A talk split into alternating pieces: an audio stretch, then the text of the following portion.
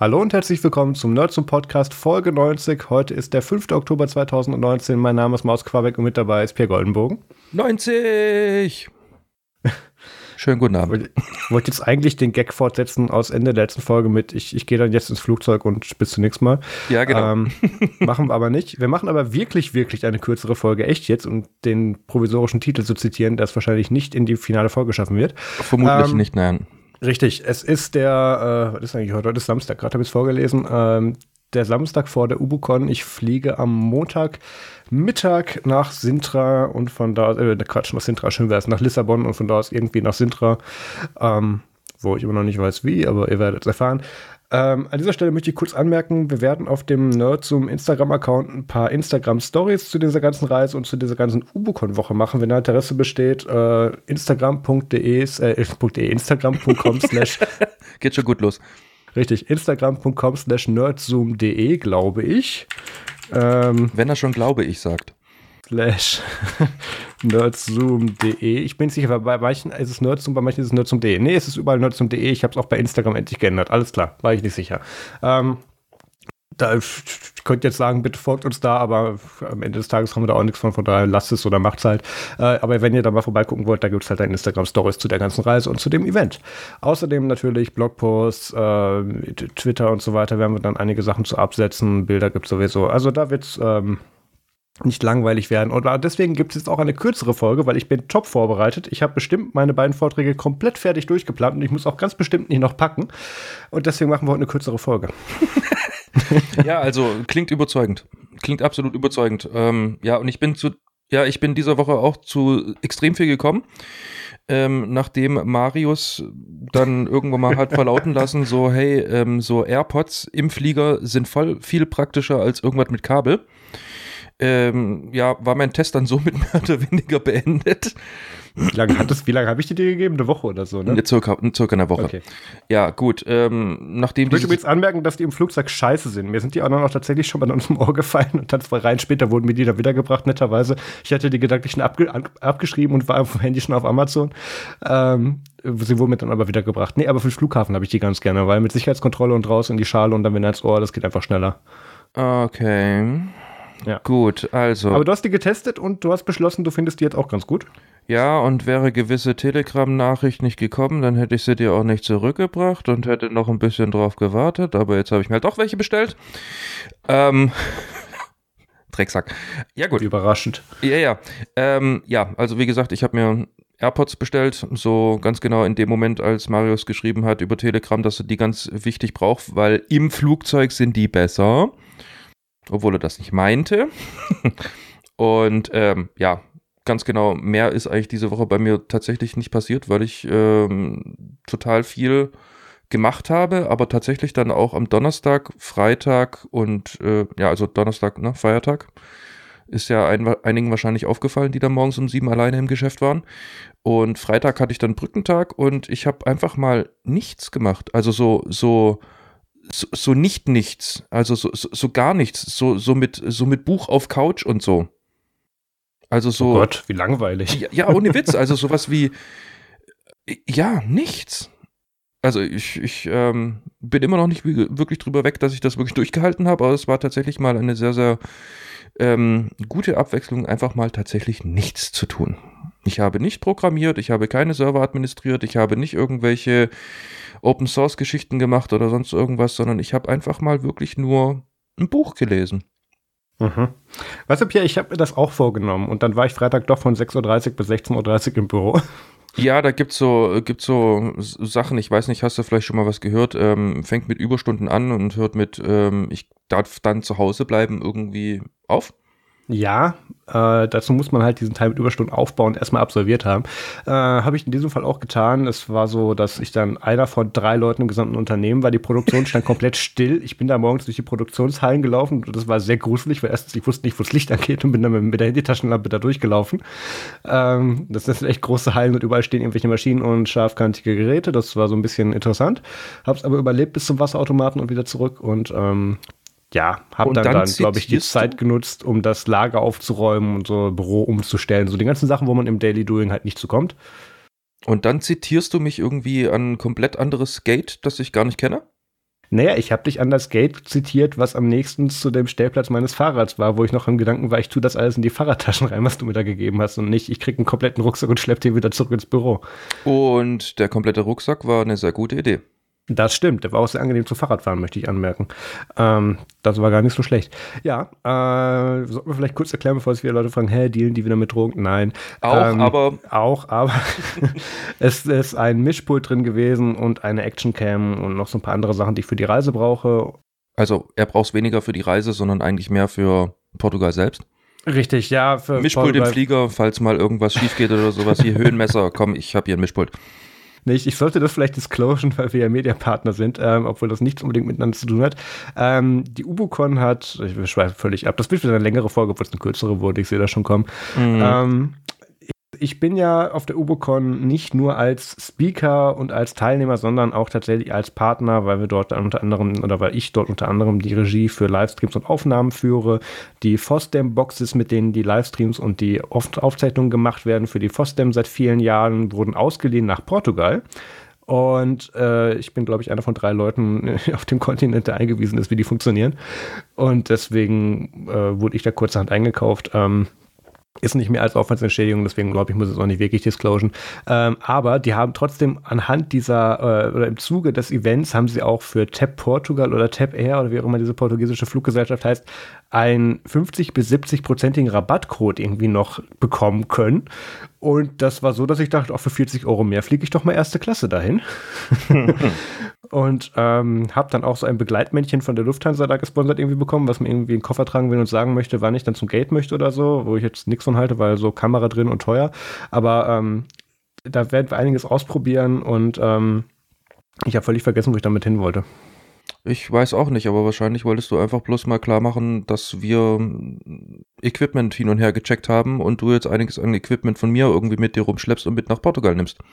Ja, aber es hat auch irgendeinen Grund, warum ich erste Klasse erzählt habe. Irgendwas, irgend, irgendwas will ich dabei noch machen. Genau, ich muss, ich muss einerseits meinen Vortrag fertig kriegen, ich muss ein paar Sachen testen, ich muss Fotos machen. Ähm, ich sitze auf Platz 1a, das hatte ich dann auch noch nie auf dem Ticket stehen. Das wird recht interessant. Ähm, das ist der, wo man nichts irgendwie unter den Sitz machen darf, aber dafür irgendwie Beinfreiheit hat ohne Ende. Aber ja, wir gucken mal. Instagram-Stories folgen. Äh, hattest du noch was?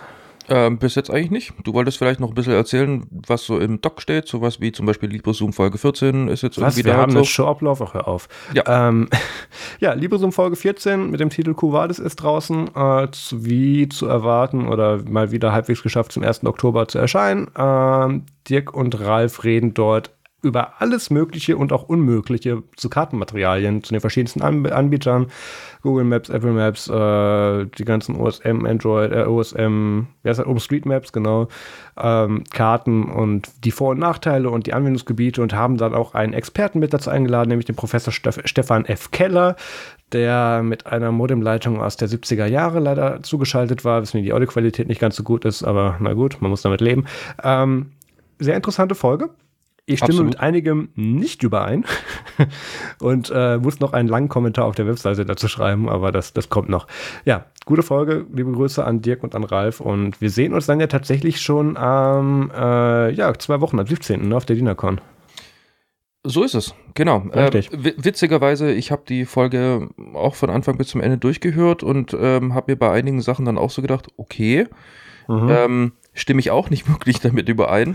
Aufgrund dessen ein Jahr Kanada total abgeschnitten von irgendwelchem Zeug, was sich irgendwie, ja, wer braucht schon Internet? Das hatten wir ja schon irgendwie vor drei Folgen.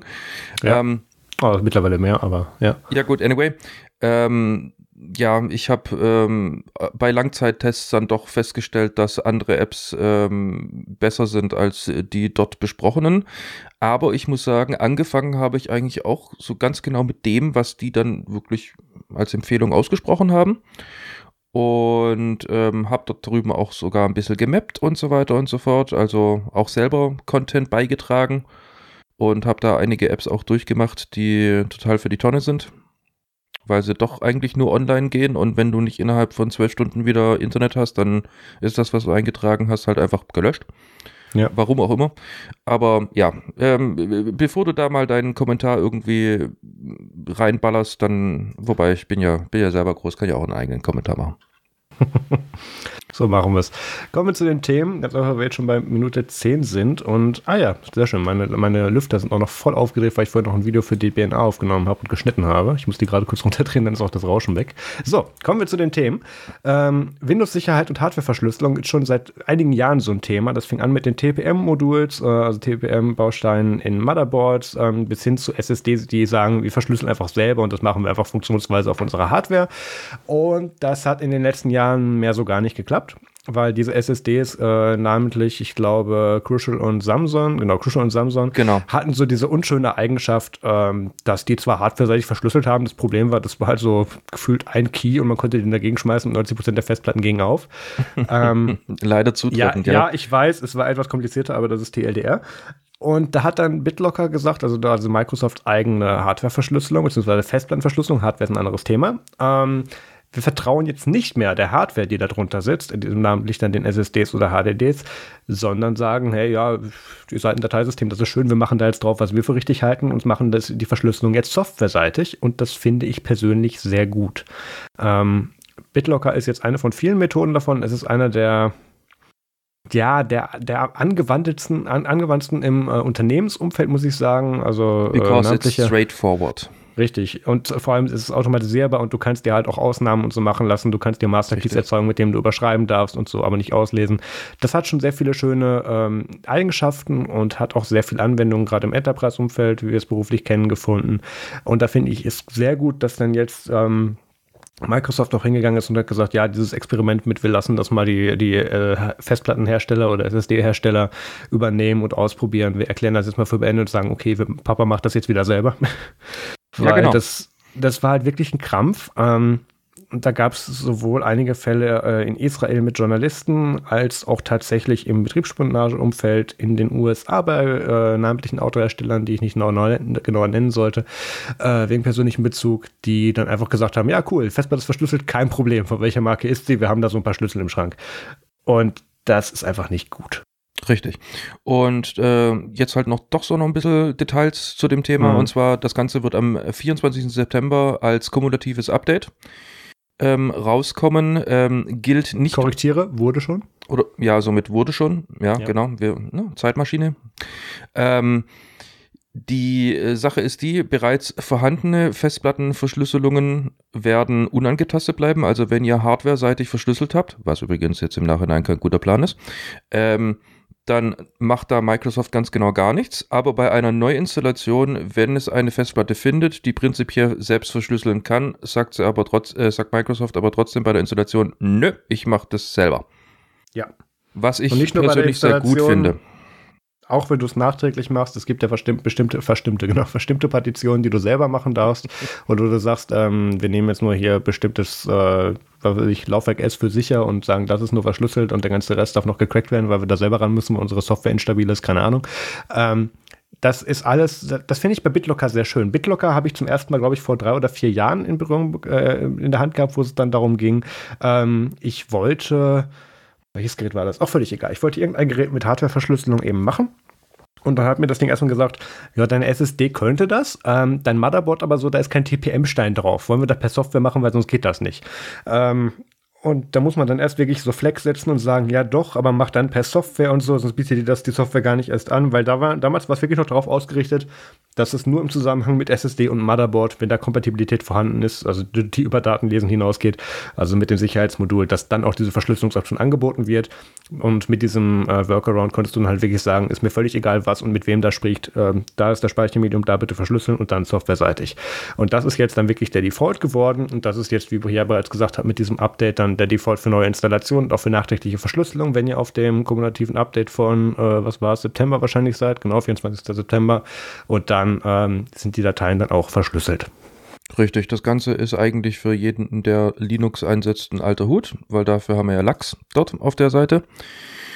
Und dank Leonard Pöttering werden wir demnächst auch kein Home Directory mehr haben, sondern ein verschlüsseltes Home Directory in der Form. Nebenbei, ich finde das Konzept super. Lennart, ich kann dich nicht hören. Ach nee, falsches Programm. Ja, genau. Ja. Ähm, was ich gerade überlege, ist nicht sogar irgendwie TPM, also der Chip, der ja nicht zuverlässig funktioniert, irgendwie nicht ein Konzept von Microsoft selbst gewesen? Oder Äh, waren die ja. bloß die ersten, die das richtig gut bedient haben? Ähm, Also versucht Teils- richtig teils, gut zu teils. Sie bedienen. haben sich, glaube ich, die Schmiede, die das damals mitentwickelt hat, irgendwann einverleibt. Und dann hatten die irgendwann diesen An Ansturm von, ähm, hey, wir, Open Sourcen aus Versehen Windows 10 und tun deswegen alle UEFI-Keys und einige anderen auch TPM-Keys irgendwie ins Internet stellen. Und danach war das so, ach, da ist ein Stein drin, schön, ich schmeiß den mal gegen irgendein Paste-Bin und gucken, ob da eine Zahl drin ist, die passt. Und äh, seitdem hat das keiner mehr genau verfolgt, weil Broken by Design, weil sie es selber veröffentlicht haben. Ah, okay, gut. Und deswegen haben sie jetzt gesagt, okay, ja, dieses, dieses ganze TPM-Zeug, wofür wir das mal geschrieben haben oder wofür wir das mal integriert haben, ignoriert das einfach mal, hier ist jetzt was anderes, das macht das gleiche. In dem Fall dann die Software Encryption. Was aber auch ein bisschen irreführend ist, und ich bin froh, dass, dass Heise das in dem Artikel auch noch ausgeführt hat, weil ähm, von den meisten CPUs tatsächlich diese Entschlüsselung äh, oder diese Verschlüsselung mittlerweile Teil der CPU ist und nicht mehr wirklich softwareseitig emuliert werden muss. Also das, da hat man jetzt wirklich keine großen Performance-Einbußen mehr, wenn man eine halbwegs aktuelle CPU hat. Halbwegs aktuell heißt letzte drei bis fünf Jahre. Genau. Gut, dann hast du mir jetzt ja sehr, mehr oder weniger meine Überleitung dann auch schon wieder Entschuldigung. erledigt. Äh, kommen wir oder beziehungsweise bleiben wir bei Sicherheit. Und zwar hat sich da ähm, Apple so ein bisschen Kritik eingetreten, und zwar von der OpenID Foundation. Und zwar hat nämlich ähm, Apple gesagt, okay, wir machen da hier so dieses eigene Ding. So anmelden mit Apple oder wie hieß es nochmal ganz genau? Äh, Sign in with Apple. Ja, genau. Oder anmelden mit Apple. Genau. Mhm. Ähm, und die haben damals äh, gesagt auf der WWDC, dass das auf jeden Fall wunderbar alles hier mit ähm, OpenID ähm, standardkonform ist und so weiter und so fort. Nein, war es nicht. Ähm, das ähm, hat zu harscher Kritik geführt ähm, gegen Apple. Und Der OpenID Foundation, ja. von, von seitens der Open äh, VD, äh, ID Foundation, genau. Und da hat Apple was gemacht, äh, womit ich selber persönlich jetzt gar nicht mal so arg gerechnet habe, weil Apple mag es ja schon auch so ein bisschen einfach mal das Zepter in die Hand zu, zu nehmen und zu sagen, nee, das, was wir machen, ist prinzipiell eigentlich besser. Aber ähm, hier haben sie wirklich klein Bein gegeben und haben gesagt, okay, äh, eure Kritik an Sicherheits- und Kompatibilität ähm, ist irgendwo definitiv fundiert und macht auch irgendwo Sinn. Deswegen haben sie sogar noch innerhalb der Beta für ähm, das kommende iOS 13 also für Catalina, wo das ja fester Bestandteil sein sollte, haben sie da jetzt auch schon den ersten Patch nachgereicht, der diese ganzen ähm, Ungereimtheiten irgendwo ausmerzt und somit ähm, ja, also die hundertprozentige, nein, noch nicht ganz hundertprozentige Kompatibilität mit OpenID ähm, gewährleistet. Also es sind wohl noch so irgendwie ein paar Ecken und Kanten irgendwo abzufeilen, also beziehungsweise abzuschleifen. Also prinzipiell tut's, aber es ist noch ein bisschen rough. Aber ich finde schon mal gut, dass sie so schnell darauf reagieren, weil OpenID ist ja, ne, es steht schon der Name Open drin. Ähm, da sind ja meistens die Firmen so ein bisschen, äh, ja, und wer seid ihr, ihr paar Kleinen? Aber ähm, OpenID ist mittlerweile tatsächlich IT. ID ist ID, mittlerweile ja. groß genug, als dass man die schon mal irgendwo ernst nehmen kann. Ähm, des Weiteren ist es jetzt aber auch tatsächlich so, dass ähm, Anmelden mit Apple Pflicht wird bei allen Apps, die sogenannte Social Logins ähm, unterstützen. Zumindest, also sowas ähm, gilt jetzt halt natürlich nur für sämtliche Apps, die im iOS, also im App Store drin sind. Wobei iOS ist auch wieder falsch. Der Mac Store, da gibt es bestimmt auch irgendwas, wo ich mich dann mit Social Login machen ähm, Yep. einloggen kann. Ähm, ja, was heißt das jetzt? Ergo, überall, wo ihr dann jetzt äh, kennt, halt Sign-in mit Google, Sign-in mit äh, Facebook, Sign-in mit OpenID, wobei ich das ganz genau noch nullmal gesehen habe bei irgendeiner App, ähm, muss jetzt auf jeden Fall auch ein Sign-in mit Apple dran stehen und zwar spätestens ab April 2020 für bestehende Apps. Alle, die jetzt eingereicht werden und Social Logins unterstützen, müssen das jetzt dann aber schon haben. Also noch vor dem eigentlichen Launch von Catalina und somit diesem ähm, Feature, was dann somit auch geräteübergreifend über ähm, iOS 13 generell laufen soll. Ähm, weil da gibt es das, glaube ich, zwar schon implementiert, aber ist noch nicht an, sozusagen. Ja. Ähm, also für alles Neue muss es schon drin sein. Ab 2020, April, müssen die älteren, äh, die älteren ähm, App-Entwickler oder von bereits ver äh, vorhandenen Apps muss dann halt im Endeffekt der Entwickler nachziehen, damit das dann auch da ist. Ähm, ich persönlich werde diesen Dienst nicht nutzen. Hm. Äh, ja, fangen wir direkt damit an. Wahrscheinlich, weil du auch wie ich einfach noch so darauf getrimmt bist, äh, wenn es eine App nur mit Social Login benutzen wir die nicht und ansonsten suchen wir immer die versteckte Möglichkeit, uns mit einer E-Mail da anzumelden. True. Ja, okay. Das ist ein Gewohnheitsding, das kann ich nachvollziehen. Ähm, ist aber halt genau nur für uns und für die Leute, die sich in unserer Textsphäre irgendwie bewe bewegen, dadurch dann auch interessant geworden, weil der ganze Rest sagt, wo muss ich draufklicken und habe aber wenigstens zu tun. Und ähm, wenn dann jetzt dadurch durch diese Vorschrift, und ich nehme meine Reihenfolge jetzt ganz vorweg, ähm, mit, mit dem Sign-In with Apple war ja nicht nur die Vorschrift, dass es andere Apps, die das anbieten, jetzt auch an, äh, die das, die andere Social Logins anbieten, dann jetzt auch mit anbieten, sondern auch, dass dann äh, Sign-In with Apple ganz oben und optional größer dargestellt auch dann verpflichtend einzubauen ist. Und ähm, dann nutzt natürlich Apple hier ihre Marktmacht wieder aus und sagt, hier kommt nur in den Store, was wir rein, was, hier kommt nur in den Store rein, was wir da auch drin haben möchten. Und ähm, unter anderen Umständen würden wir das natürlich schlecht finden oder zumindest fragwürdig. Unter den Umständen kann man wieder sagen, so jetzt winkt jetzt einer Sicherheit mal eben durch, bis ihr was Besseres habt, haltet die Schnauze. Ähm, von daher finde ich das wieder okay. Ja gut, aber im Endeffekt macht das Google genauso. Bei Google kommt im Endeffekt auch G4F. Ja, natürlich. Na, deswegen, wenn dann im Endeffekt äh, A vor Gut, A ist einfach, ne? ähm, ja, wenn die dann halt wiederum sich in ihrem Store prominent darstellen, ich meine, just make sense. Ja, es ist deren Produkt. Surprise. Motherfucker, die dürfen machen, was sie wollen. Ja, und vor ähm, allem, es ist ihr ja. Produkt, das wiederum ähm, auf sag ich mal, Software ausgelegt ist, die wiederum über ihren Store reinkommen, auf mhm. nur ihren Geräten laufen könnt. Also wenn da dann irgendwie Apple oben dran steht und dann halt Google oder Facebook die Alternative ist, schrägstrich OpenID, wie wir ja genannt haben, ähm, also von meiner Seite aus ist es vollkommen okay. Ich meine, solange sind jetzt meine Android-Zeiten nett her und ich habe ja immer noch wieder mal so ein paar Android-Dinger in der Hand. Ähm, da steht auch tatsächlich einfach Sign-In mit Google als erstes dran. Ja. Und jetzt setze ich sogar noch einen drauf. Auf meinem Jolla steht natürlich Sign-In mit Jolla-Account. Ja, natürlich. Das ist ja, aber, aber da ist das nicht böse. Nee, Selbst da ist es nicht böse. Wären, da ist es nicht böse. Ich bin Nein, gespannt, was äh, das Libre, äh, Libre 5 äh, da dann machen wird. Ob da Nextcloud ganz oben steht oder doch irgendwie. Ganz viele zynische Kommentare, aber ich weigere mich zu dem Thema beizutragen. Ähm, ich sehe übrigens diese ganze äh, Argumentation mit OpenID und äh, der Foundation ein bisschen anders. Ich habe tatsächlich den Eindruck, oder habe es auch zumindest damals aus dem Beta-Talks so verstanden, dass Apple schon von Anfang an die Absicht hatte, da größtenteils OpenID zu verwenden. Ähm, dass sie nur für die Beta gesagt haben, so funktional hier und alles andere patchen wir nach. Und ähm, deswegen hat ja da auch hier, äh, wie Gott, wie heißt der, äh, Sakimura von der OpenID Foundation dann an Air Force One, also Craig Federicki, einen schönen offenen Brief geschrieben. Ähm, ist, wenn man einen offenen Brief schreibt, wurden alle anderen Kanäle bereits benutzt. Von daher, das ist nur noch hier, hier, das ist jetzt Öffentlichkeitskommunikation. ähm, ich kenne das, ich habe einen geschrieben. Und ähm, da ist es dann so gewesen, dass er dann sich eben bedankt hat, dass dann jetzt kritische Sicherheits- und Kompatibilitätsschwächen ausgeräumt wurden und ähm, dass, dass die Meldung hätte halt genauso, ganz genauso gut weglassen können vom Inhalt. Und deswegen sieht es für mich schon so aus, als ob die von Anfang an die Absicht hatten, ja, wir machen da OpenID rein und ähm, jetzt hat OpenID halt im Sinne davon, dass dich da als Apple drauf gestürzt hat, gestürzt hat nochmal ihre, äh, ihre Basis ein bisschen gestärkt. Und ähm, auch, auch zu Recht damit. Die haben da jetzt ein großes Vorzeige Vorzeigeprodukt, wo sie drauf sein können und sagen, hier, die machen das. Und, und, die sind nicht nur von drei Usern betroffen oder so. Ja, gut, es geht da ja hauptsächlich um die Kompatibilität. Dass dieser Apple-Login äh, OpenID kompatibel ist und somit vice versa transferiert werden kann, beziehungsweise dem Standard richtig, sozusagen richtig. entspricht. Aber damit ist es eine Referenzimplementation von deren Dokumenten. Ja, im, App im Apple-Ökosystem und das ist halt genau. halt gut. Genau, naja, das, das spricht denen auch keiner ab.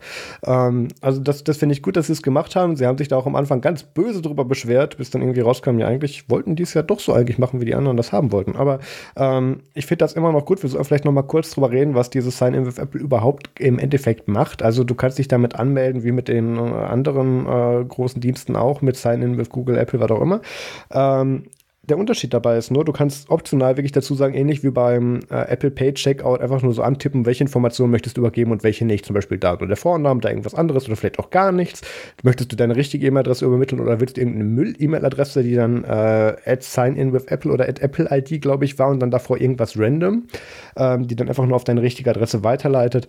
Also ähm, gerade die Werbeszene, und da erinnere ich mich auch noch ähm, an rege Twitter-Diskurs, ich nenne keinen Namen, egal, ähm, wo es dann wirklich von Marketingtreibenden und, Werbetreibenden wirklich dann darum ging mit, das kann Apple doch nicht machen. Da gehen, entgehen den ganzen Werbetreibenden jetzt die Personen äh, zuordnbaren Informationen, wenn all diese random E-Mail-Adressen generiert werden. Und das kann ich von deren Seite natürlich verstehen. Auf der anderen Seite ist da immer noch mein Mittelfinger dieser Branche gegenüber. Ähm, Aber ich finde schon, dass Apple da jetzt in diesem Fall wieder was Interessantes macht. Und gerade weil es eben erstens ganz oben stehen muss, weil es mit angeboten werden muss und weil es deine eigene Plattform ist, wird es garantiert auch Leute geben, die es verwenden werden. Und ähm, denen kann man damit eigentlich nur helfen. Hm, ganz genau. Ähm, was ich extrem gut finde, ist, dass sie halt eben diese Wegwerf-E-Mail-Adressen automatisch äh, generieren lassen, yep. wenn du dich dafür entscheidest. Aufgrund dessen dann ist halt wirklich kein Bezug zu dir selbst herstellbar. Und ähm, im Vergleich zu anderen Herstellern haben die das Feature einfach nur.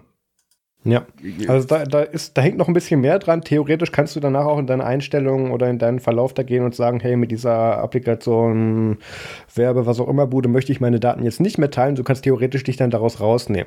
Ob das dann auf der anderen Seite nicht bereits eine unabhängige Datenbank überführt wurde oder nicht, ist ein anderes Thema. Aber ähm, das ist halt so nach dem Motto, die Sekunde mehr zum Drauftippen solltest du dir dann halt am Anfang nehmen, weil ähm, du tippst nichts ein, drückst zweimal okay und hast dann dafür dann nicht dein Leben lang irgendwelche Spam-E-Mails am Hals. Das finde ich eine ganz gute Sache. Ja, also somit bieten sie eigentlich mehr, als äh, jetzt ein Google das tut oder ein Facebook das tut. Ja, absolut. Obwohl man witzigerweise, dass du Facebook ansprichst, äh, dazu sagen muss, Facebook hatte am Anfang, und da reden wir jetzt, boah, äh, 20, 11, 12, 13, 14, eher, eher 13, äh, wirklich darüber, dass ähm, die hatten damals OpenID referenzmäßig tatsächlich implementiert. Ähm, ich war ja damals auch authentisierter äh, Open Graph Entwickler und die ganzen Facebook-Apps und Beta und so weiter war ich überall mit drin, weil ich damals eben progressiv äh, äh, Web-Apps damit geschrieben habe, dass ähm, da hatten die wirklich OpenID ganz gut äh, implementiert und tatsächlich auch, soweit ich mich erinnern kann und nach dem, was man sehen konnte, ohne diese ganzen ähm, Sachen, wo man dann noch mehr Daten abschöpfen konnte. Ist natürlich heute längst raus, keine Frage. Ja, ich erinnere mich auch noch an die äh, Zeiten, bloß ich erinnere mich halt auch daran, dass sie halt hingeschrieben haben Beta. Mm, ja, ja. Und äh, dann ist ihnen aufgefallen, ja gut, Beta bedeutet, ich implementiere das komplett, bin somit RFC-kompatibel. Ja. Also oder halt zumindest, ich entspreche den Dokumenten, die die OpenID, haben die mittlerweile RFCs? Ich weiß haben es nicht mehr. Okay, ich bin RFC-kompatibel, jetzt kann ich ja sagen, jetzt stimmt's ja auch. Ähm, sagt Marius. Du hast dich das schon lange zu bekennen. Ähm, und dann ist ihnen aufgefallen, ja, äh, okay, damit kann man ja jetzt hier gar nicht so wirklich, äh, wer ist denn das jetzt? Ja gut, okay, ist für unser mhm. Geschäftsfeld irgendwie nicht zuträglich, wenn wir das wirklich so machen.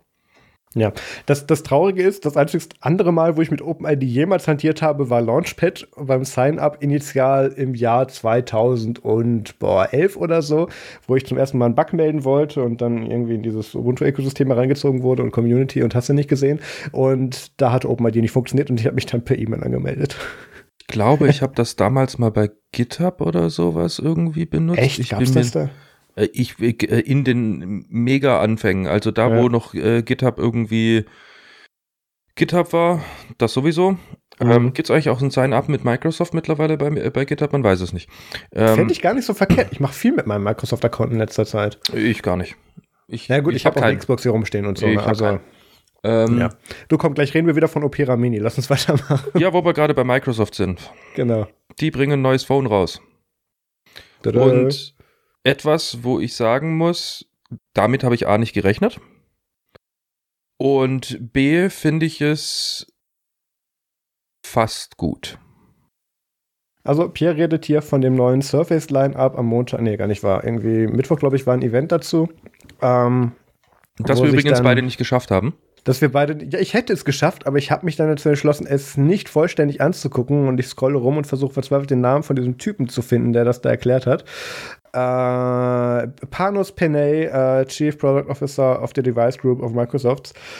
Ähm, das ist, ich kenne ihn nicht, vielleicht ist der privat ganz toll, aber er hält sich auf der Bühne für Steve Jobs und macht da sehr gedankenschwangere und ganz lange äh, stilistische Pausen. Okay. Und das ist sehr anstrengend gewesen. Ich habe es nicht, ich habe ich hab auch nicht, ich, selbst der Starschnitt von, von Verge, wenn die das, die fassen ja immer die Events zusammen, mhm. selbst da ist der mir auf den Sack gegangen mit seinen Pausen. Und das war schon echt viel verkürzt. Ähm, Jedenfalls, sie haben einige neue Surface-Produkte rausgebracht. Wir reden nicht über ein Surface Laptop, wir reden nicht über das neue Surface. Wir reden aber dafür jetzt über das Surface Duo und danach über das Surface Neo. Doch, das ist der Duo, genau. Das Duo ist ein Android-Smartphone muss man sagen, das Surface Phone oder ein Surface Phone wurde ja schon seit Jahren gemunkelt, dass da endlich mal was kommen soll. Ähm, und das ist jetzt auch passiert. Was sie gemacht haben, ist, sie haben ähnlich wie LG äh, zwei Phones genommen und da so eine Hinge zwischengepackt, dass man die zusammenklappen kann. Allerdings gar nicht mal ohne Hülle. Also es ist nicht nur einfach ja. eine Hülle, sondern da ist wirklich eine Hinge.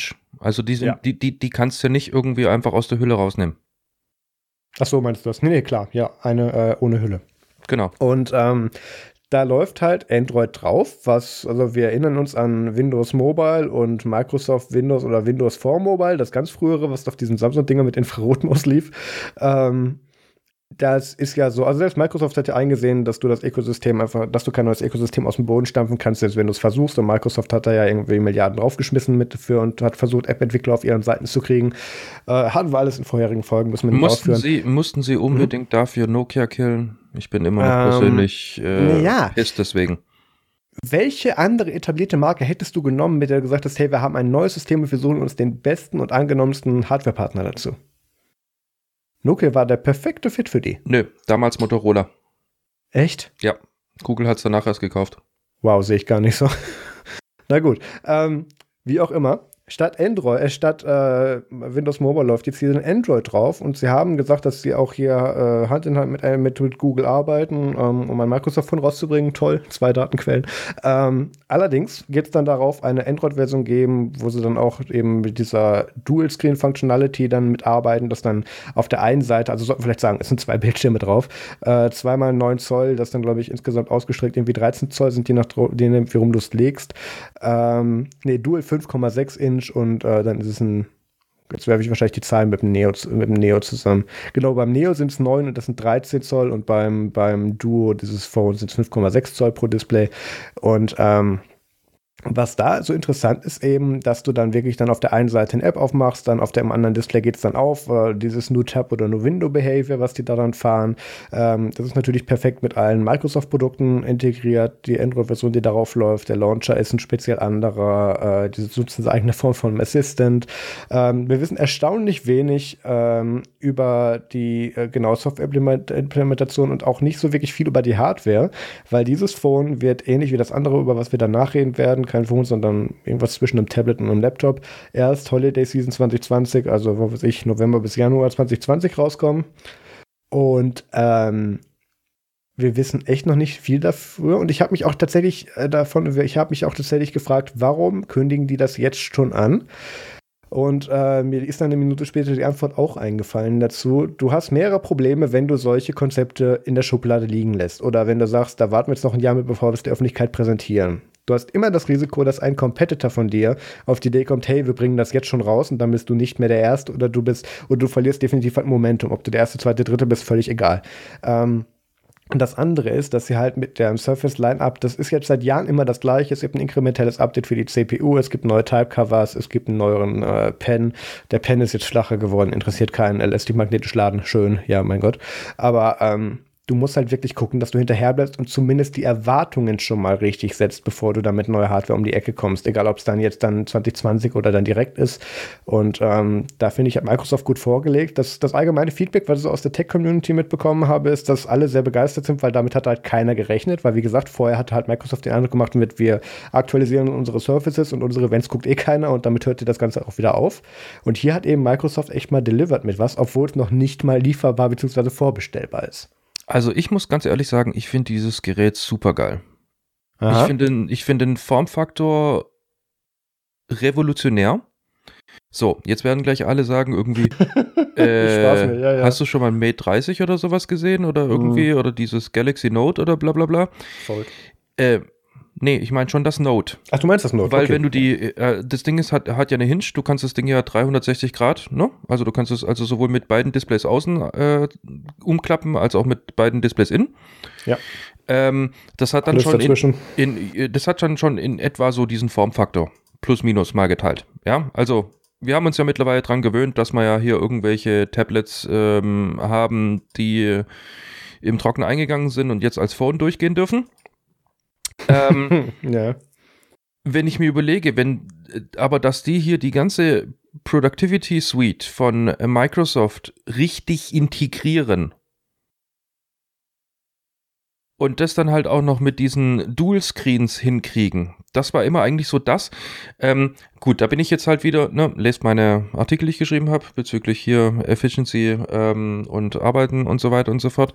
Fürs Multitasking, wenn du das jetzt zum ersten Mal richtig gut machst, und zwar nicht irgendwie, ich nehme meinen aktuellen Bildschirm ähm, und äh, geteilt durch zwei und dann hast du das, sondern du hast wirklich die komplette, den kompletten Screen Real Estate zweimal und kannst dann richtig gut multitasken und kannst das vor allem rüber drag and droppen, anstatt irgendwelche Sondergedöns zu machen und hast da die komplette Microsoft Productivity Suite drauf, dann ist es meines Erachtens revolutionär, weil die Microsoft äh, Productivity Suite also alles, was sie da haben hier, so mit Outlook Online und hier Office 365 und äh, selbst wenn es light ist, ist halt einfach State of the Art. Das ist einfach das, was äh, die Industrie einsetzt und auch gerne einsetzt und vor allem halt auch einfach nur gut funktioniert.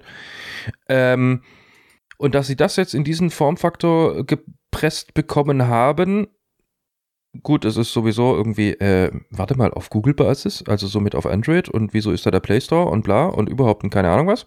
Das ist schon so ein bisschen, okay, muss man sich dran gewöhnen. Aber dass sie das jetzt so gemacht haben, finde ich wahnsinnig genial. Also ich bin super gespannt und ich würde mich ernsthaft freuen, so ein Gerät wirklich mal in der Hand zu haben. Habe ich voll Bock zu. Das, also, das ist jetzt mein Gerät. Ähm, interessiert mich nicht, was hier Samsung Galaxy Fold macht oder dieses äh, Huawei Mate, wie heißt das X? Ich glaube Huawei Mate, Mate X. X. Genau, Huawei. Ich, no, wir nennen es ja, ja. beides. du darfst es nennen, wie du möchtest. Ja, genau. Ähm, die, sind, die fand ich jetzt alle so, okay, wir versuchen da mal was. Das hatten wir in der Vergangenheit schon mal ein paar Mal. Das haben schon andere versucht, irgendwie, was war es? Kyocera hat schon irgendwie so ein Foldable rausgebracht mit Android 2.2. Anno 2011 und so weiter und so fort. Sony hat auch schon dieses äh, S2 Tablet gehabt, was so ähnlich funktioniert hat, aber nie rauskam. Und jetzt kommt mal irgendwas, was einfach nur zwei Bildschirme sind, ähm, die richtig geschützt sind, die aber per Software gelinkt sind und wo man einfach nicht so das Gefühl haben könnte, ähm, also dieses Ding könnte vor allem robust sein, also einfach nur tun und vor allem auch länger, weil wir haben ja jetzt ja, ne, bei The Verge auch gelernt, beziehungsweise äh, The Verge hat ja auch bloß drüber gesprochen, dass es da ja, oder wir haben ja selber sogar darüber gesprochen, dass das Samsung Galaxy Fold äh, Display irgendwie völlig für die Tonne ist weil du kriegst ja mittlerweile sogar kostenlos Screen Replacements von den Angeboten und so weiter und so fort. Nee, nee, nee, nicht kostenlos. Innerhalb von einem Jahr für 130 Dollar, dann kriegst du ein neues Display. Wenn nicht, kostet es mehr. Wenn du das als Feature beim Startverkauf kriegst, weißt du, du kaufst das falsche Produkt. Nichtsdestotrotz hätte ich voll Bock auf das Samsung Galaxy Fold. Und da ist jetzt so ein bisschen wieder der Early Adopter, Entrepreneur, was auch immer, der gerade in, in, mir durchbricht wieder. Weil ich kriege aus der Tech-Bubble so gerade mit, wer damit alles noch so rumspielen darf. Und die berichten alle drüber, wie geil sie das doch finden. Dann wirklich diese Sachen mit, du guckst dir auf der Vorderseite im, im Beispiel des Samsung Galaxy Folds dann eben dann in der kleinen Ansicht irgendwas an, sagst, oh, das hätte ich jetzt gern groß, klappst auf und da ist es in groß und sowas. Und halt diese Doppelansicht. Oder wenn das, ähm, das trifft auch für das äh, Duo hierzu von Microsoft mit dem Surface Duo, ähm, dann auf der einen Seite Prozessor-Power und Akku und auf der anderen Seite einfach nur ein Display und nochmal komplett Akku drin. Das Ding hat Potenzial für eine so lange Akkulaufzeit. Egal, da, da kann man schon echt viel mitmachen. Ähm, ich glaube ich das, aber ja. trotzdem, dass das Multitasking, also wenn es Microsoft, ich habe die Keynote nicht gesehen, ich habe keine Ahnung, von was ich hier gerade rede, ich habe keine Bilder gesehen. gesehen. Gut. Ähm, außer André. Ja, außer André, genau. Ähm, wenn die das Multitasking wirklich gut hinkriegen, dann sind sie meilenweit weg von der derzeitigen Konkurrenz. Allerdings ja. wird die Konkurrenz das Multitasking wahrscheinlich gesehen haben. Richtig. Und nächste Woche naja. Dienstag kommt ein Patch. Das, das Ding ist, ähm, ähnlich wie beim äh, Surface, wie heißt der Scheiß? Surface Neo ist das nächste, wo wir gleich reden, ist sowohl auch beim Surface Duo der Fall gewesen, dass die ganzen Reviewer da nicht unbeaufsichtigt mit rumspielen durften, was die Software betrifft. Das heißt, du durftest nur dahin klicken und dahin klicken. Du weißt genau, wenn du dann woanders hinklickst, bricht alles zusammen und entzündet sich selber und fängt an zu schreien. Ähm, von daher, das, das würde ich jetzt noch nicht Multitasking ausgereift nennen. Die hatten da drei gute Tech-Demos mit. Äh, Ist es auf Teams, Basis von Samsung? Und auf Basis? Naja, weil du irgendwas von Feuerfang gesagt hast. Ach so, ja, guter Punkt. Äh, das wissen wir dann Holiday Season 2020. äh, ja, waren ja wieder drei Jahre nichts los, könnte man mal wieder machen. Ähm, passt auch zur Jahreszeit. Egal. Ähm, also da wird sich bis 2020 bestimmt noch einiges passieren, äh, einiges tun. Und ähm, das Gerät, was ich eigentlich viel interessanter finde, wenn wir damit weitermachen wollen, ist das Surface Neo. ich habe einen neuen Grillhersteller, Microsoft. Okay, ähm, ja. gehen wir zum Neo. Medium Bra oder Outlook. Ähm, das, ähm, das Microsoft Surface Neo ist im Prinzip das gleiche wie das Duo, nur in größer. Das war jetzt gerade ziemlich edgy. Macht es um. gut und bis zum nächsten Mal. Ja, nein, ähm, das ist ein bisschen größer als das Duo, weil ähm, das soll ein Laptop-Replacement sein. Da läuft nämlich anstatt Android Microsoft Windows 10 X drauf. Ähm, also 1010 und das hat den Codenamen Santorini und das, ich habe irgendwo noch gelesen, wie das lang angekündigte ich war, Ich war enttäuscht übrigens, als ich Santorini gelesen habe. Ja, sie hätten den alten eigentlich einfach übernehmen können, der nie kam, finde ich. Also sie hätten es ähm, einfach Win Diesel nennen können, wenn sie schon Windows 10 wow. X einsetzen. anyway.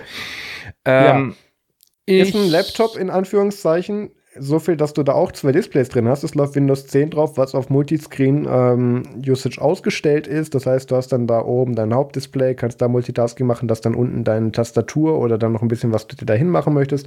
Haben wir auch mit ähnlicher Hardware von Asus, HP, ich glaube mittlerweile sogar Lenovo und Dell gesehen. Ähm, das Prinzip ist gar nicht so neu, ähm, wird aber natürlich auch, auch, profitieren davon, wenn Microsoft anfängt, jetzt selber herzustellen. Was das Ding so interessant macht, und da habe ich mich sehr an die frühen iPad Pros mit dem Smart Cover ähm, erinnert gefühlt, du kannst dann wirklich von der Unterseite respektive Rückseite dann eine Hardware-Tastatur einfach reinklappen, die dann magnetisch da hält und die auch gar nicht so scheiße sein soll, den bisherigen First, äh, äh, First Looks und Reviewers nach. Ähm, Du hast wieder Pen Support auf dem Ding, den kannst du in zwei äh, Orientierungen irgendwie auf der Rückseite oder Vorderseite, je nachdem, wie du das Ding hältst, dann irgendwie magnetisch anbringen und der lädt dann. Äh, hat die gleichen Modi äh, als Notizbuch, äh, hier Zelt und umgedreht und Laptop wie bei dem anderen Gerät auch schon. Und das ist um einiges interessanter für mich, ganz einfach, weil da ein ähm, 9-Inch großes Display eben drin ist. Und wenn du es ausklappst, hast du da einen 30, äh, 13, 30 wäre schön, 13-Inch Workspace, mit dem du arbeiten kannst. Und ähm, das ist so genau meine Nische. Ich liebe ja auch mein GPD Pocket, so für das, was es kann oder nicht kann. Und ähm, das ist jetzt noch mal so ein bisschen mehr und noch mehr flexibler. Ja, ich, ähm, ich habe mit diesem Gerät ein Problem. Es kommt erst 2020 raus. Ja. Ähm, und zwar erst im Herbst. Ähm, weil ich hätte echt Bock drauf. Ja. Ich weiß bloß ganz genau, ich werde spätestens am Tag 2 das Display schrotten. Weil ich werde irgendwann mal aus irgendwie geistiger Umnachtung, weil ich das Ding zuklappen, die Tastatur ist noch irgendwie liegt noch drin, ja, liegt genau. noch drin und es macht dann einfach bloß Krack. Klick. So ja. habe ich meinen Laptop geschrottet, by the way. Es war, nicht, es war nicht eine Tastatur, es war eine kleine Maus, die noch drin lag. Ja, und ähm, also ich, ich sehe mich das schon passieren lassen. Aber ansonsten ja. muss ich sagen, ähm, äh, man muss dazu sagen, wir werden jetzt auf diesen Artikel nicht detailgenau eingehen, aufgrund dessen, der ist eh elendig lang. Und über das Ding weiß man halt einfach schon ziemlich viel mehr als ähm, übers Duo. Enthält auch kaum Specs. Äh, überhaupt nicht, nein, gar nicht. Ähm, also da hätte ich schon auch irgendwo mal wieder Bock drauf ähm, das einfach mal auszuprobieren, wie, was, was die da so ein bisschen drunter verstehen. Weil ich sehe ja wiederum auf diesem einen, ich möchte jetzt nicht Screenshot sagen, auf diesem einen Foto, wobei ich glaube, auch das ist irgendwie ein Render, ähm, sieht man ja unten hier diese Taskleiste, wie sie gemacht haben, und auf der rechten Seite ist irgendwie so eine, so ein Schnupsi, so ein, so ein, so ein Festhalteding, also mhm. alles digitale Form, sieht so ein bisschen aus, wie äh, Apple es vorgemacht hat und Android mittlerweile es kopiert hat bei 10. Ja ähm, wo du wahrscheinlich irgendwie hochziehen kannst und da hast du dann Notifications und so weiter und so fort und vielleicht sogar deinen, wie soll ich sagen, so deine, deine Mitteilungen, also diese Events, diese, ähm, hast du schon mal irgendwie bei Windows 10 den Tablet-Modus eingesetzt? Ja, ja, klar. Ähm, was du aber meinst, ist von rechts reinwischen, ähm, was sie ja von, von um macOS kopiert haben. Ja, richtig. und ähm, das finde ich absolut unpraktikabel dumm. Äh. Ähm, von unten hochwischen ist einfach so, so viel besser. Naja, solange du es halt in der, in der mobilen Ansicht hast, wo du noch tatsächlich dann deine zweimal neun Kacheln, was auch immer, oder normal zwei Kacheln hast, ähm, mit hier Helligkeit, erweiterte Optionen und so, da finde ich dieses Reinwischen gar nicht schlecht, weil das geht echt schnell. Ähm, das nutze ich auf dem GPT Pocket sehr häufig, auch im Tablet-Modus gerne mal. Äh, aber das sind Designentscheidungen, das, das wird sich noch legen und dann wird sich irgendwas durchsetzen. Ähm, was ich so oh interessant Gott. finde. Huh? Ja, ich habe gerade die Mitteilungszentrale von macOS mal wieder aufgemacht. Nutzt man auch selten, ne? Ähm, ja, ähm, ich könnte jetzt Notifications wegklicken, die drei Monate alt sind. Ja, ja, ich, ich, ich kann auch gerade nachlesen, weil ich das letzte Mal den Mac neu gestartet habe. Ist schon ein bisschen her. Ähm, ah, man kann immer noch nicht alle auf einmal wegmachen. Ja, ich klicke jetzt hier ein bisschen. Äh, ne, klicke ich nicht, mache ich später. Oder auch nie. Ähm, Windows 10X ist natürlich jetzt dann auch so eine Sache, da werden dann nicht nur dann Service-eigene Devices von, von profitieren, sondern auch solche anderen Geschichten wie diese L Laptops von Asus und Dell, die da letztens rauskamen. Äh, da gibt es dann auch noch so eine Version für einen Gaming-PC, wo dann quasi auf dieser Tastatur Touchscreen-Mischung dann da dein Stream Deck drauf laufen hast oder im, im klassischen Beispiel deine Emojis und GIFs zum Senden und so. Da sehe ich schon Mehrwert drin. Das, das finde ich ganz praktisch. Und da habe ich auch super Bock, das mal auszuprobieren. Und ich denke, wir werden das auch mal testen. Ähm, das ist eigentlich, wenn du es so siehst, so die äh, MacBook Touchbar Plus Plus. Ja, naja, es ist, es ist eine Evolution davon tatsächlich. Und ähm, sie haben ja gemerkt, dass sie auch für die Tastatur, ähm, ich meine, Microsoft ist nicht mehr so weit, da selber noch eine Tastatur einzubauen. Ähm, sie klappen einfach eine drüber. Und ähm, das zeigt auch schon, wie sehr das Vertrauen da ist. Ich frage mich tatsächlich echt, wenn ich dieses Bild sehe, was passiert, wenn du das Ding mit Tastatur zuklappst. Ich will es ehrlich gesagt wie schaff, nicht ja, wir rausfinden. rausfinden. Es wird natürlich. bestimmt irgendein YouTuber geben, der dann irgendwie sagt, okay, let's try this. Klar. Ähm, ähm, noch klein, ein kleiner Kommentar zu der mhm. ähm, tollen Touchbar, die beim MacBook Pro ähm, 15er Modell, wo wir uns da gekauft haben, einfach serienmäßig mit dabei ist. Also konntest du mhm. ja nicht abwählen. Ich finde die mega klasse, ja. Ähm, ich nutze sie nie. Äh, äh, nahezu nie. Ich ja. mache darüber fast gar nichts. Ich mache dafür da mit der Touchbar ganz viel, wenn ich in Lightroom bin, äh, iMovie oder Final Cut Pro X, mache ich viel mit dem Ding für die Timeline. Oh, stimmt, ähm, mit iMovie, genau, in iMovie nutze ich sie. Und ich habe einen Shortcut mir angelegt für ähm, Ordner erstellen, ähm, für hier den Finder. Ansonsten, I don't really care. Also wären das jetzt einfach bloß irgendwelche Hotkeys mit von wegen. Du kannst Doom drauf spielen. Oh wow. Gut, auf was kannst du was ist, spielen? Ja, ja. Was ist das? Was ist das dann bitte für eine Screen Ratio? äh, warte mal, das 1 zu 25? äh, Touchbar Doom. Sekunde, das kann ich dir sagen. Wörter drüber geschrieben. Ähm, auch nur, weil es eine extrem absurde Zahl war. Äh, 2170 Pixel mal 60 Pixel. äh, rechne dir jetzt um, in was auch immer das dann ist. Kommst um die Ecke, bist tot. Okay, das war jetzt ein Insider. Ja, ja aber du siehst die Ecke ganz lange kommen. Ähm, ne, ich sehe das tatsächlich als eine Evolution der Touchbar, wenn du es halt in dem Modus betreibst. Ähm, ich meine, ich würde es begrüßen, wenn sie eine funktionierende Tastatur drunter packen, so ist es nicht. Obwohl wir ja sagen müssen, also zumindest bei mir, ich hatte bisher Glück und ich habe das Ding ja auch durchaus ausgeführt, so ein bisschen in freier Wildbahn und so mit, mit Luft- und Staubpartikeln. Wie sieht das bei dir aus? Was macht deine MacBook-Tastatur? Äh, die funktioniert tadellos. Okay. Ja, es, es, wir haben ja auch wirklich bei dem 2019er 15 Zoll Modell, da haben sie ja die neueste Revision eingebaut. Das haben ja jetzt nur die, warte mal, unser Mac ist, unser Mac ist immer noch aktuell. Ne? Es wurden ja noch keine neueren MacBooks angekündigt. Ja, wir haben ja schon festgestellt, dass mein Handy, das ich mir Anfang des Jahres gekauft habe, mittlerweile das alte Handy ist und deins das alt-alte Handy ist. Aber alt, uns, alte Handy, ja. Aber unsere MacBooks dürfen jetzt noch bis Oktober leben. Also bis irgendwann mal, ich schätze mal so gegen 22. oder sowas wird dann das Apple-Event sein. Ja. Ja, und dann bis lieferbar. Mein Gott, unser Mac war mal acht Monate lang neu. Das kannst du keinem erzählen. Das gab es noch äh, fast nie. Naja, ähm, ich habe mir ja auch extra dann irgendwie so hier Druckluft in Dosen und so hingestellt, so das MacBook Pro Starter Set und äh, habe es dann aber tatsächlich noch nie gebraucht, außer zum wirklichen Saubermachen, was Staub betraf. Das fand ich ganz praktisch. Ähm, aber ich denke tatsächlich, wenn du das zuklappst, dass da diese Hinge einfach so entweder, ich würde es einerseits begrüßen und genug Platz haben sie, weil auch diese Hinge und dieser Rand größer ist, als er sein müsste, finde ich. Das, das geht durchaus schöner und mit weniger großen, das würde ich mir auch weniger breite Ränder würde ich mir wünschen, dass das Ding einfach ein bisschen ausfährt, dass da eine Feder drin ist. Ähm, dass du es auch so zumachen kannst. Den, das habe ich leider noch auf keinem einzigen Foto bisher gesehen. Ähm, ja, Doch, nicht sicher, ob Ränder so oder ob, ob, ob real. Ne, ich habe auch Videos gesehen, das waren keine Rennen, aber selbst ah, in den Videos habe ich es leider nicht so gesehen. Aber gut, das werden wir rausfinden. Ich denke, es wäre idiotisch, das nicht so zu machen, weil sonst hast du halt so ein magnetisches Ding auf der Rückseite, was du verlierst oder auch nicht und naja. Ja, Andererseits, das haben wir ja selbst bei unseren MacBooks, die Tastatur drückt sich halt irgendwann dann auch mal aufs Display durch und du hast dann da so unschöne Streifen, die du wegwischen musst. Mm, Aber ja, das stimmt. Gerät das Gerät finde ich interessant. Bis 2020, wenn das rauskommen wird, wird das längst nicht mehr das interessanteste Gerät dieses Line-Up sein, weil du kannst, kannst die Uhr nachstellen, dass einen Tag vorher dann alle anderen ihre Geräte rausbringen und dann irgendwann kommt Microsoft und dann alle so, oh ja, haben wir ja schon, passt, schmeiß weg. Ähm, von daher, da wird, da wird einiges anderes noch kommen und da muss man aber trotzdem zu sagen, ich finde es spannend, weil wenn ich Microsoft als eins nicht gesehen habe in den letzten pff, knapp zehn Jahren, dann ist es, ein, dann ist es die Rolle des Hardware-Innovators.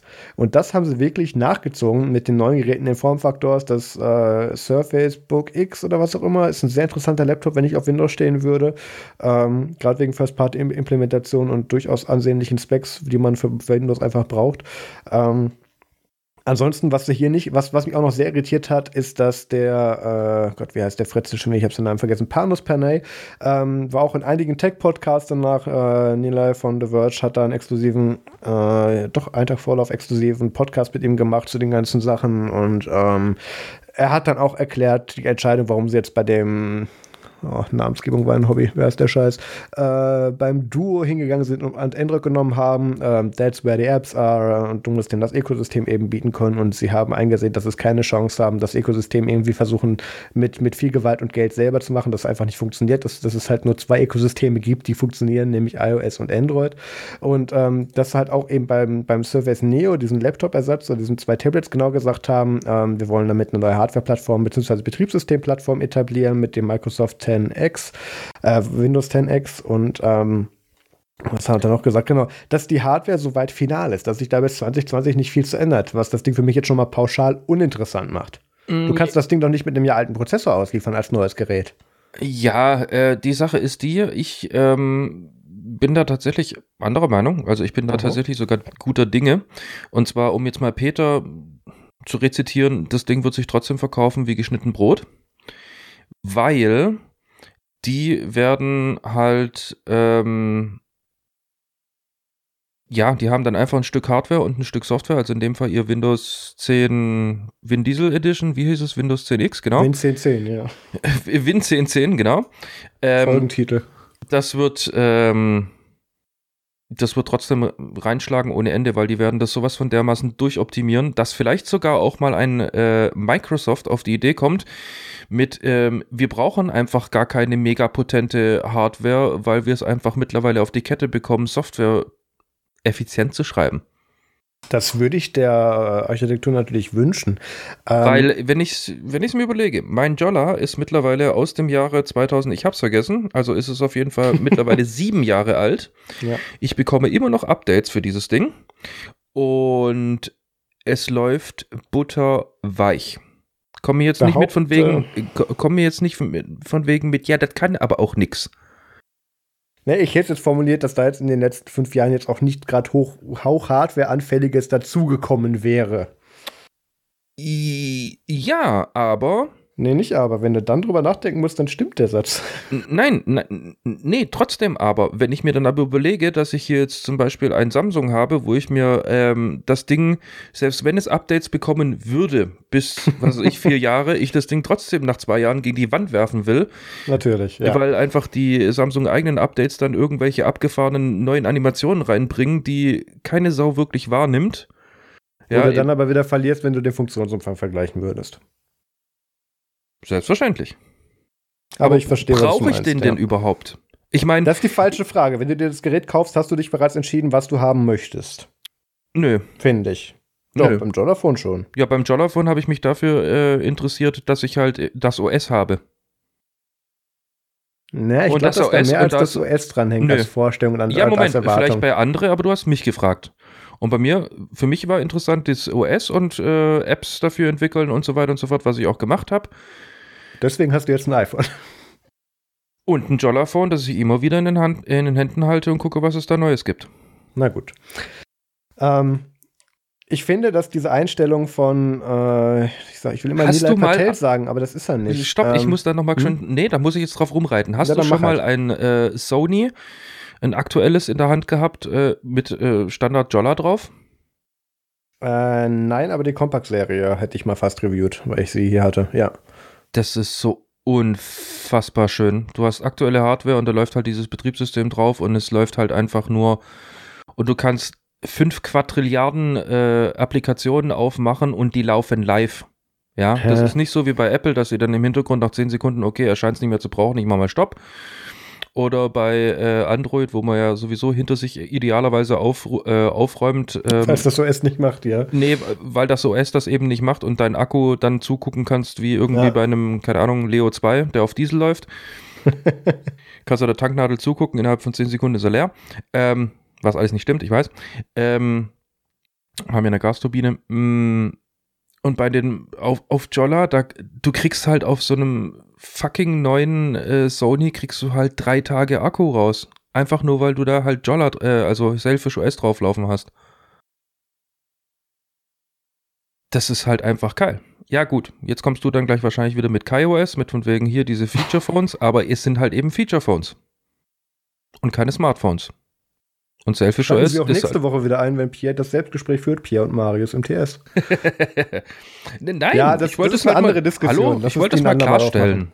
Ja, ja, ist schon okay. Ähm, ich möchte nur ganz kurz nochmal diese Aussage erklären, wo du das letzte Mal dann ausgetickt bist von Panus Panay mit dem, an der Hardware wird sich nichts mehr ändern und das wird jetzt so rausgebracht.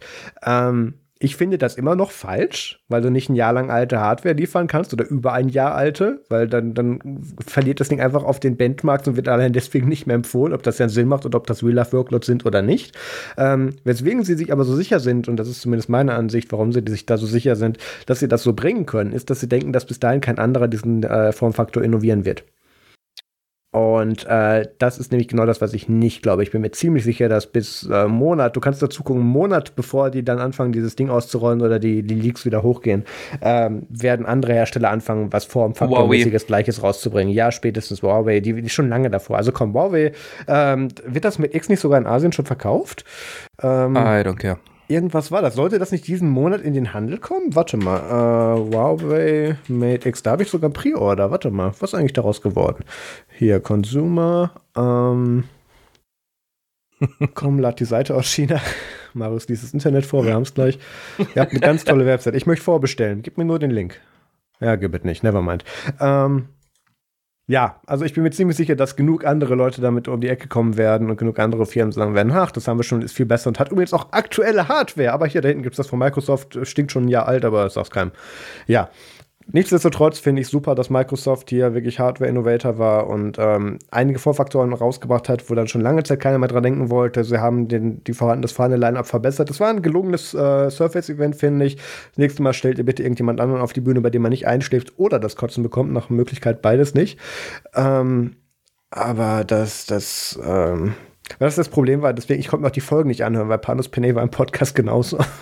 Okay, ähm, bis gerade eben hatte ich eigentlich noch Lust, eventuell dieses Event nee, nee, nochmal nee, nachzuschauen, nee. aber je mehr das du diesen Namen erwähnst in Verbindung mit dem, wie er wohl irgendwie abgeliefert hat, desto weniger Lust habe ich tatsächlich, mir das dann an, äh, anzuschauen.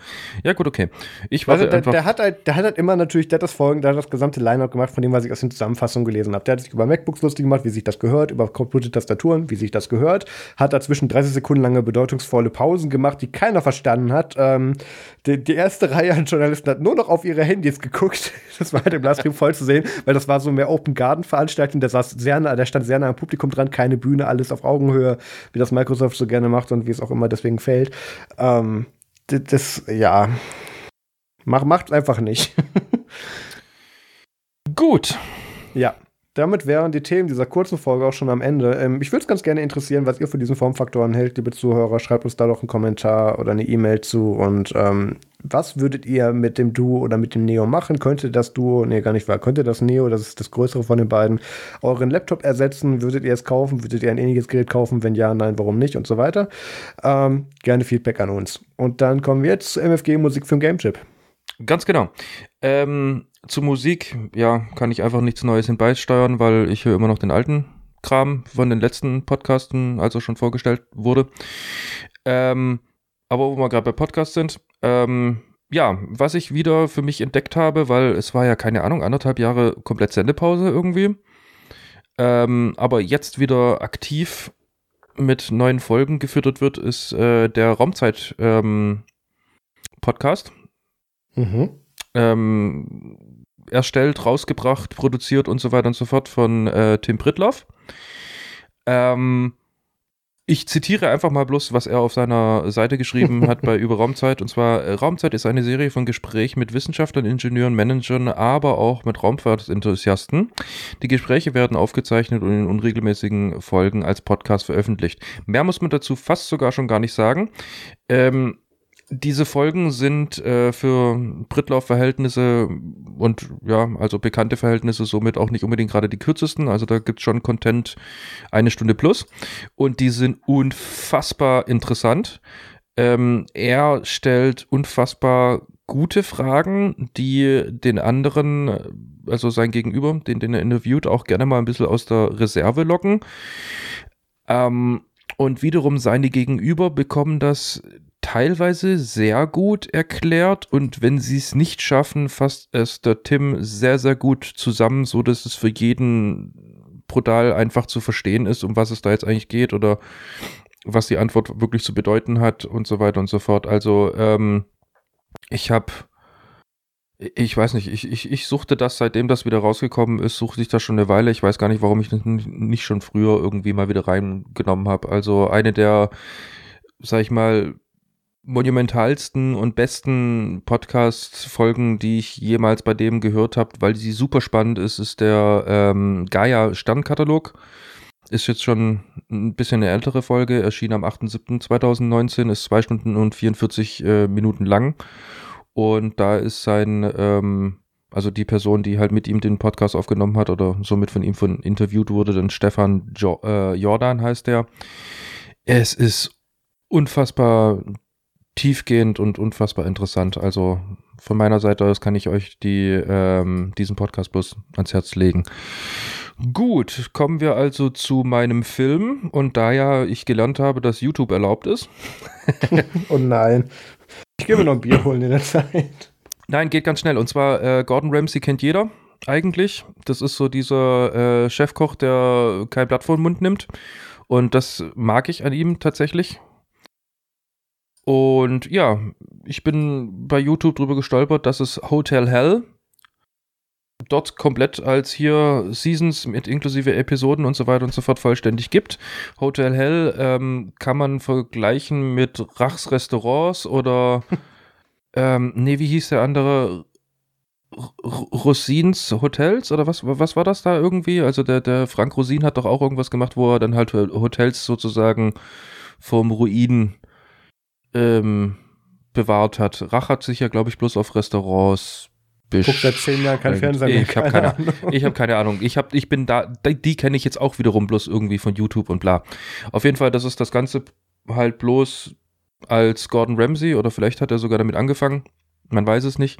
Ähm, ja, schaue ich gerade, finde ich super unterhaltsam.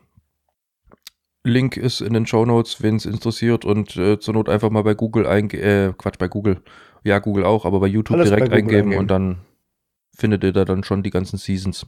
Super interessant, ich mag's, ich suchte es gerade. Marius. Ja.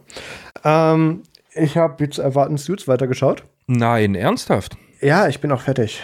Äh, ich glaube, was muss ich dann demnächst gucken? Ich glaube, Season 7 ist jetzt über Umwege erreichbar, aber nicht so Top-Qualität und irgendwie mit russischen Untertiteln. Da spare ich mir dann noch eine Weile und warte, bis das ordentlich rauskommt. Mega störend. Ja, das, ja, die Untertitel jetzt nicht, aber so die Leute, die das Bild laufen. Äh, nee, gar nicht wahr. Nee, äh, was ist das? Die schlechte Qualität. Die Leute, die das Bild laufen, das ist ja nur bei Kinofilmen. Ähm, dafür läuft äh, NCIS in der 17. Staffel gerade wieder an. Äh, dafür lohnt sich ja mein CBS All Access Account endlich wieder. Und The Blacklist äh, in der Staffel 7 geht auch gerade wieder los. Also da ähm, meine ganzen amerikanischen Serien, es geht endlich weiter. Das ich bin da komplett raus. Ich glaube, ich habe NCIS dann aufgehört als, oh, wie hieß sie nochmal?